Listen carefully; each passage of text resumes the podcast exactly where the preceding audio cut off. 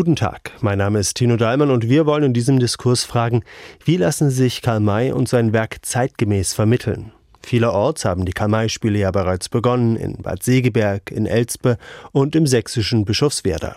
Zugleich wird über Karl May und seine Winnetou-Geschichten immer noch viel diskutiert, seit im vergangenen Sommer der Film Der junge Häuptling Winnetou erschienen ist und der Ravensburger Verlag ein Begleitbuch zum Film vom Markt genommen hat.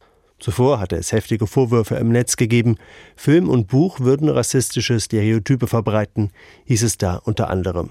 Im März 2023 lud die Universität Potsdam zusammen mit der Kamai-Gesellschaft und der Kamai-Stiftung zu einem Symposium zu Kamai und seinem Werk ein.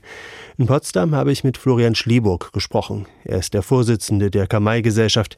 Ihn habe ich gefragt, wie er die Debatten derzeit erlebt. Macht es noch Spaß, der Vorsitzende der Kamai-Gesellschaft zu sein? Ach ja, das macht weiterhin Spaß, aber wir von der Karl-May-Gesellschaft haben schon das Gefühl, dass äh, unser Karl May und auch wir selbst als Leserinnen und Leser bei der ganzen Sache gründlich missverstanden und manchmal auch, äh, ja, ich weiß nicht, ob böswillig oder äh, aus pure äh, Unwissenheit sehr falsch dargestellt werden. Also erstens mal geht es ja in dieser Debatte, die wir jetzt gerade erleben, gar nicht primär um Karl May. Es geht um ein Derivatprodukt, einen Film, der mit Karl May einige wenige Gestalten gemeinsam hat. Ähm, und man hat das Gefühl, dass vieles von dem, was wir gerade in den Medien äh, hören und auch aufgebauscht bekommen, eigentlich Karl May als historisches Individuum und als Künstlerpersönlichkeit gar nicht tangiert, sondern eine sehr ja, äh, verwaschene Vorstellung von Wildwestromantik, wie man sie vielleicht in den Kostümfilmen der 60er Jahre findet, aber nicht unbedingt bei Karl May persönlich. Also wir fragen uns manchmal, äh, ob diese Kritik nicht eigentlich äh, an der Sache Karl May selbst äh, vorbeischießt, was das Thema natürlich als solches nicht weniger wichtig macht. Sie mahnen in dieser Debatte einen differenzierteren Blick an. Sie sagen, ja, Karl May hat in einem Zeitalter gelebt, in dem Kolonialismus ein großes Thema war, in dem diese Stereotype gängig waren, in denen die breit kursiert sind.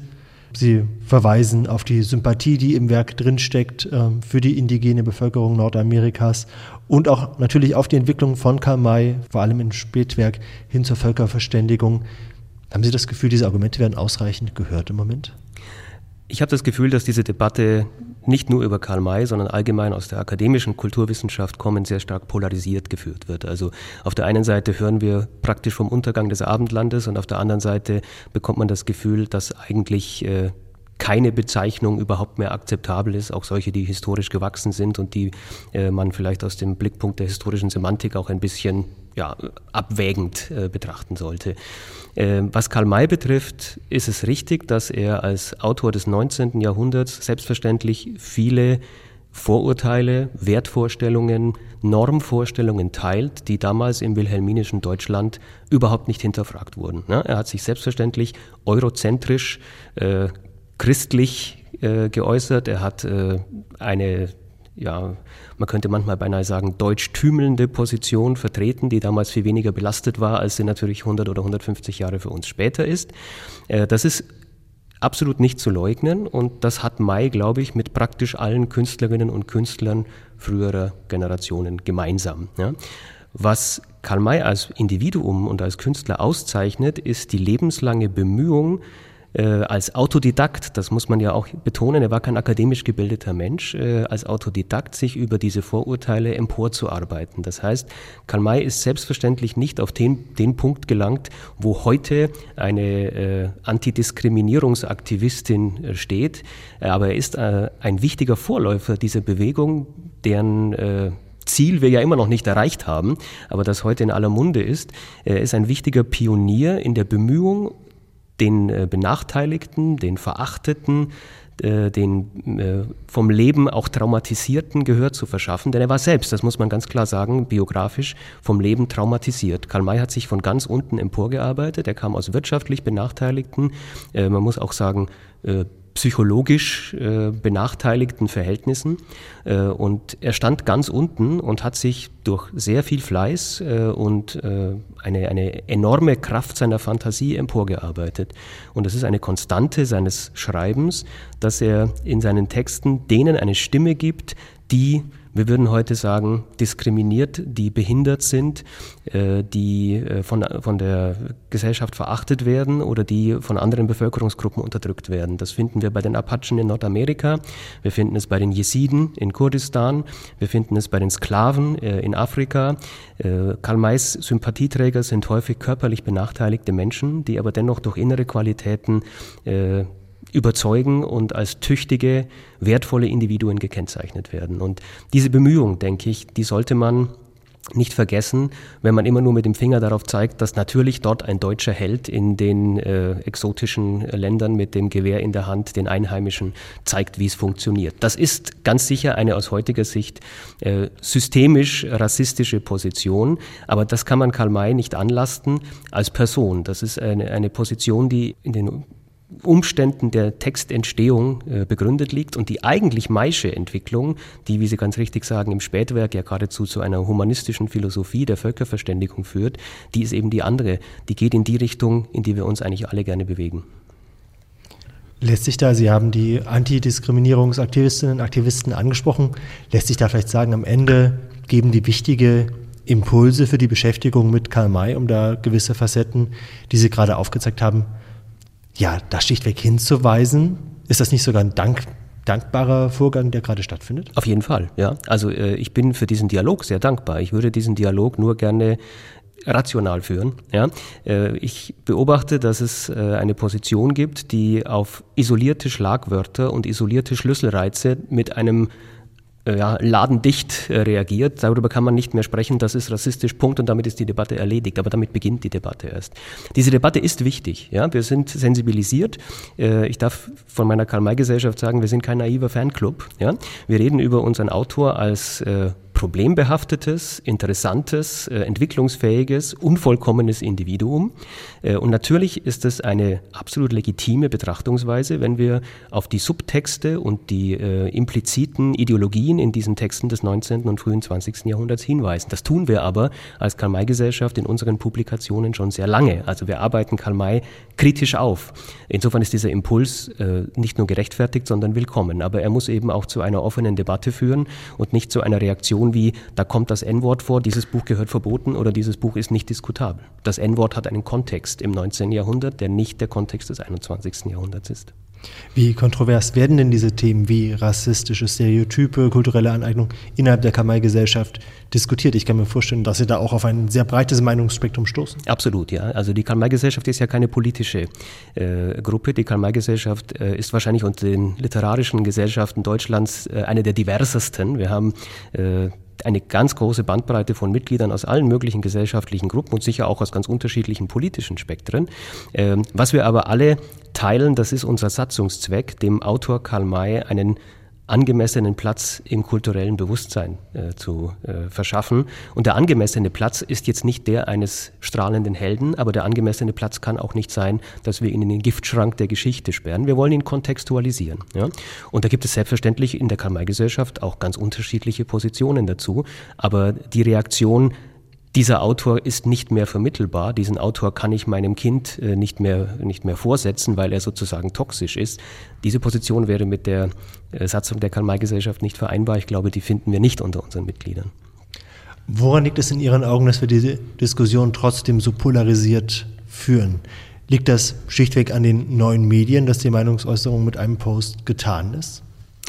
Das spielt sicher eine Rolle. Also ich sehe da sowohl was die Form des Diskurses angeht, als auch was den, die Ursache des Diskurses angeht, ganz äh, unterschiedliche Faktoren im Werk.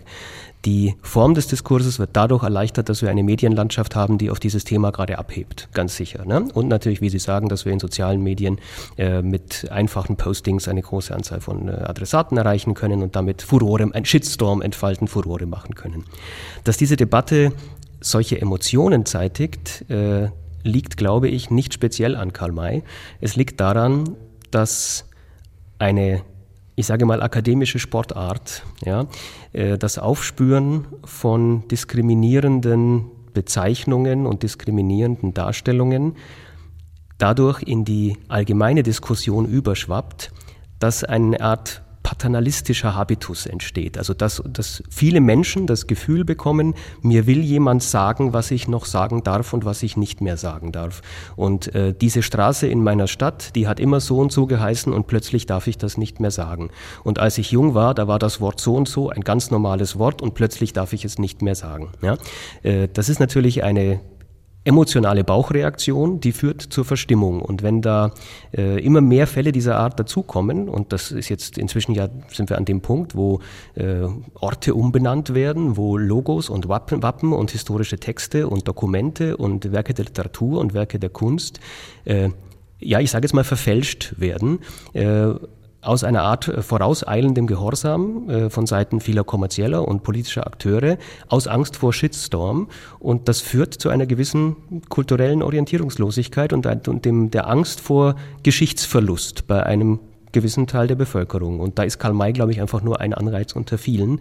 Aber es schmeichelt uns als Karl-May-Gesellschaft, dass die Leute sagen, äh, bei Winnetou hört der Spaß aber auf. Ja? Da stellt sich natürlich auch die Frage, wie können wir die Diskussion, den Diskurs anders führen?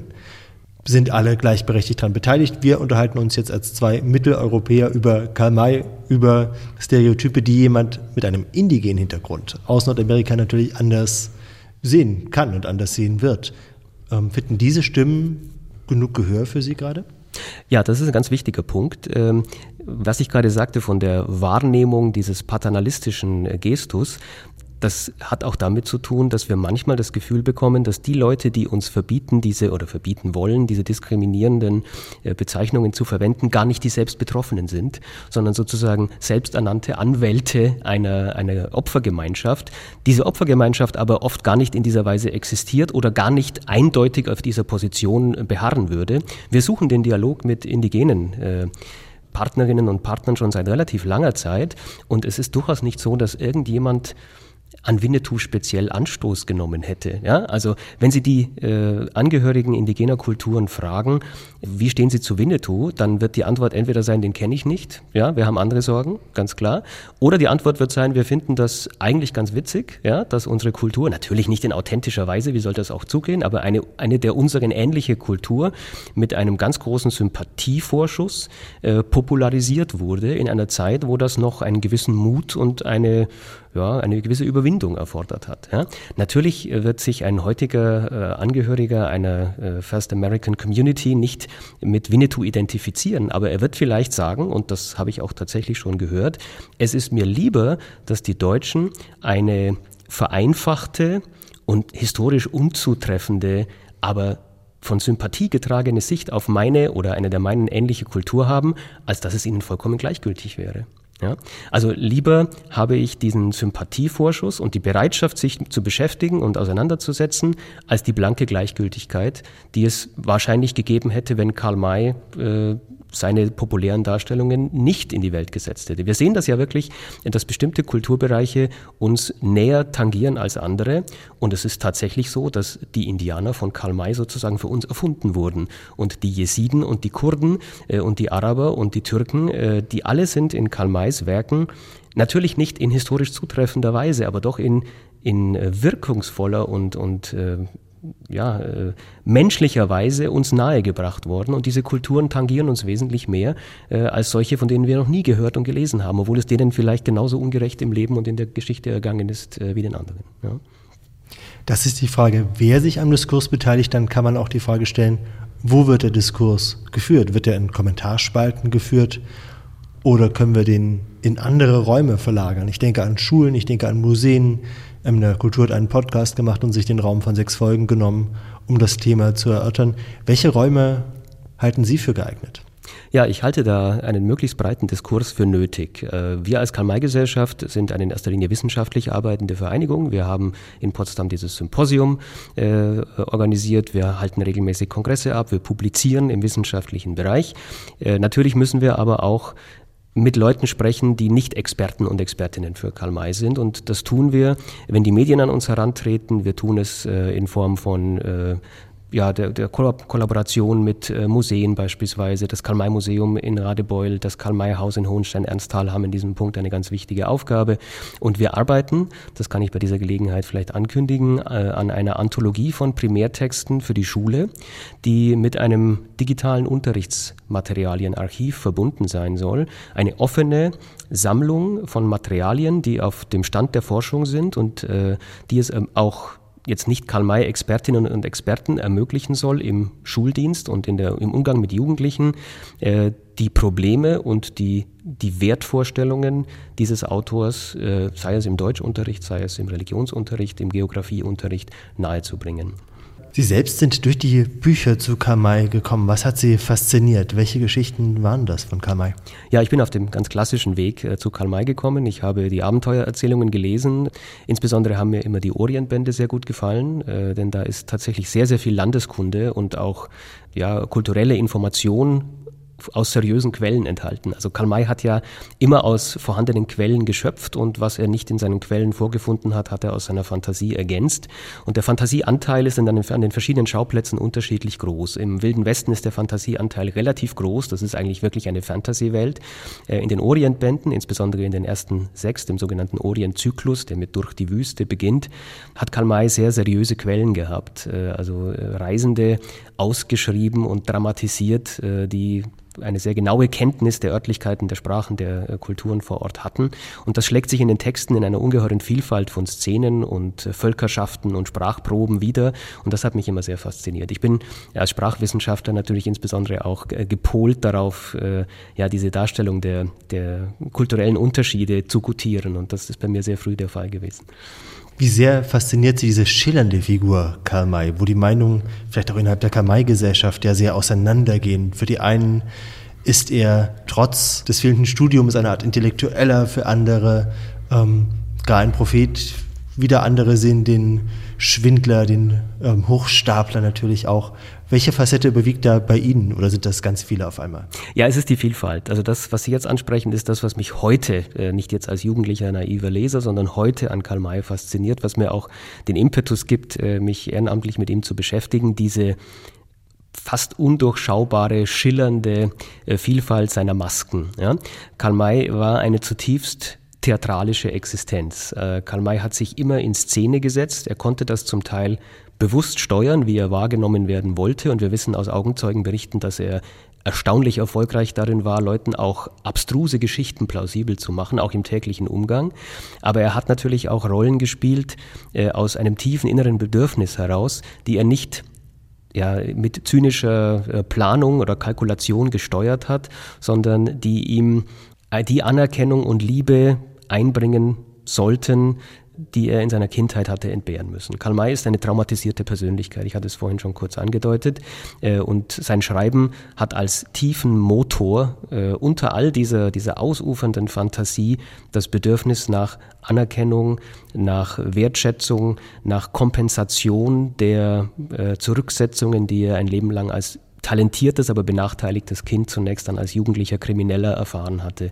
Und was dabei herauskommt, ist eine so vielseitige und so schillernde Persönlichkeit, dass man auch als jemand, der die Texte nun wirklich immer wieder gelesen hat und sehr genau kennt, immer wieder ins Staunen gerät, äh, weil Karl May auch der Selbstironie fähig ist. Also er karikiert sich auch in seinen Texten in sympathischen oder skurrilen Figuren selbst. Und da stellt sich für mich die Frage, wie bewusst war das und wie, wie virtuos war das äh, von ihm intendiert. Also es ist eine sehr, sehr spannende Persönlichkeit, mit der wir auch noch nicht fertig sind. Und jetzt haben wir dieses unglaublich vielfältige Werk, wir haben diese vielseitige Person auch.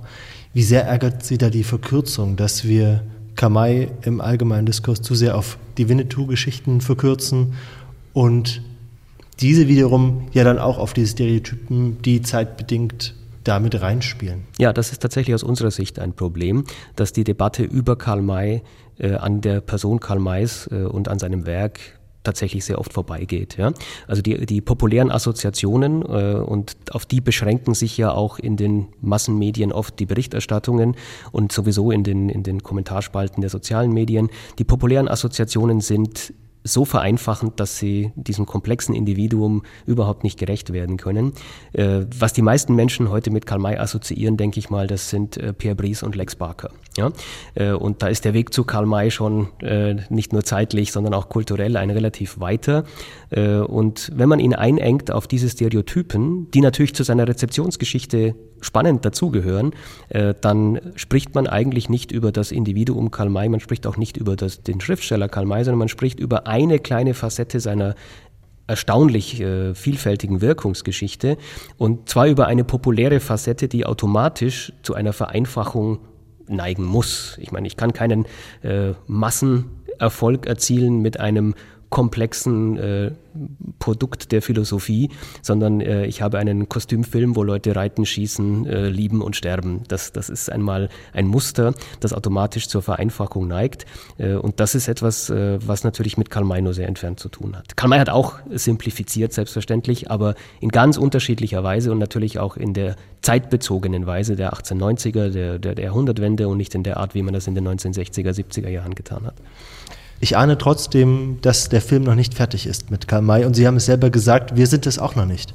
Wo berührt er uns heute im 21. Jahrhundert? Ja, das ist genau diese Vielfalt, äh, die eigentlich eine ganz moderne Eigenschaft ist. Er war ein sehr äh, gewiefter Selbstdarsteller. Er hat äh, gleichsam als Popstar äh, seine Fangemeinde betreut. Er hat äh, im Alter eine Botschaft sich erdacht und äh, in quasi prophetischer Weise in die Welt hinausgetragen, die heute ebenso zeitgemäß ist wie am Vorabend des Ersten Weltkriegs, nämlich die Botschaft von gegenseitiger Toleranz und äh, Völkerverständigung. Karl May hat, was ich vorhin sagte, den Schwachen, den Verachteten, den Diskriminierten eine Stimme gegeben. Wir finden in Karl Mays Texten ganz sicher mehr behinderte Helden. Wir finden übrigens auch mehr Helden mit schillernden Geschlechterrollen, als das sonst in der Literatur des 19. Jahrhunderts üblich ist. Ich glaube, es ist äh, für sehr viele verschiedene Lesergemeinden oder auch Rezipienten in anderen Medien etwas dabei, wenn man sich mit Karl May näher beschäftigt. Wir können nicht erwarten, dass äh, die Jugend von heute sich äh, für Karl May in gleicher Weise begeistert, wie es äh, ihre Großväter oder Urgroßväter getan haben. Aber das, das Potenzial für eine Begeisterung, wenn man die Barriere der, der zeitlichen und kulturellen Distanz erst einmal überstiegen hat, dass das Potenzial für diese Begeisterung da ist, das beobachten wir immer wieder an, äh, an einzelnen Fällen. Es gibt ja noch Menschen, die in ihrer Jugend äh, Karl May begeistert lesen. Die Karl May Gesellschaft hat natürlich eine etwas gehobene Altersstruktur. Wir haben aber auch immer wieder Beitritte von begeisterten jungen Menschen, die irgendwie zu Karl May gekommen sind äh, und dann feststellen, das spricht mich an. Ja?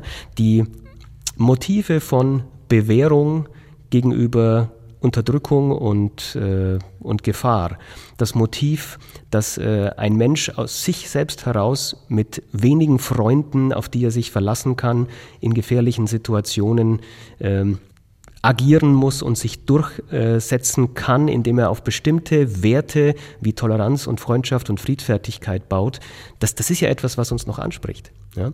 Und das ist bei Karl May äh, natürlich nicht in zeitloser, sondern in zeitgebundener Weise dargestellt, aber der, der kulturelle Abstand ist noch nicht so groß, dass ein junger Mensch von heute einen Text aus dem späten 19. Jahrhundert nicht lesen und auch genießen könnte, insbesondere wenn man ihm oder ihr rechtzeitig die Chance gibt, ihn kennenzulernen und vielleicht einen gewissen Kontext auch liefert, also einen Kommentar, eine Empfehlung gibt, eine, eine Erklärung beifügt. Und dann sind, um auf unser Thema noch zu kommen, dann sind auch die rassistischen Reizwörter oder die ideologischen Belastungen, die in diesen Texten an gewissen Stellen äh, schlummern mögen, glaube ich, keine große Gefahr, denn die Intelligenz zu erkennen, was Fiktion und was Realität ist, die dürften auch die Leserinnen und Leser von heute mitbringen. Und wahrscheinlich muss man damit leben, dass immer eine Polarisierung da ist, weil Kamai immer schon polarisiert hat. So ist es. Karl May war Zeit seines Lebens äußerst umstritten. Er ist ja selbst in sich eine polarisierte Persönlichkeit. Also Karl May ist ja sozusagen eine bipolare Persönlichkeit und er hat Zeit seines Lebens äh, quasi religiöse Verehrer und Verehrerinnen gehabt und er hat Leute gehabt, die ihn verteufelt haben. Und das hat sich nach seinem Tod fortgesetzt. Karl May wurde im Dritten Reich zum Teil missbraucht. Er wurde in der DDR unter den Ladentisch gedrückt äh, und Karl May hat äh, immer wieder Kontroversen ausgelöst. Die Literaturwissenschaft hat sich um ihn gestritten. Arno Schmidt hat seine, äh, seine legendäre These von Karl Mays latenter Homosexualität in die Welt gesetzt. Darauf gab es einen Sturm der Entrüstung.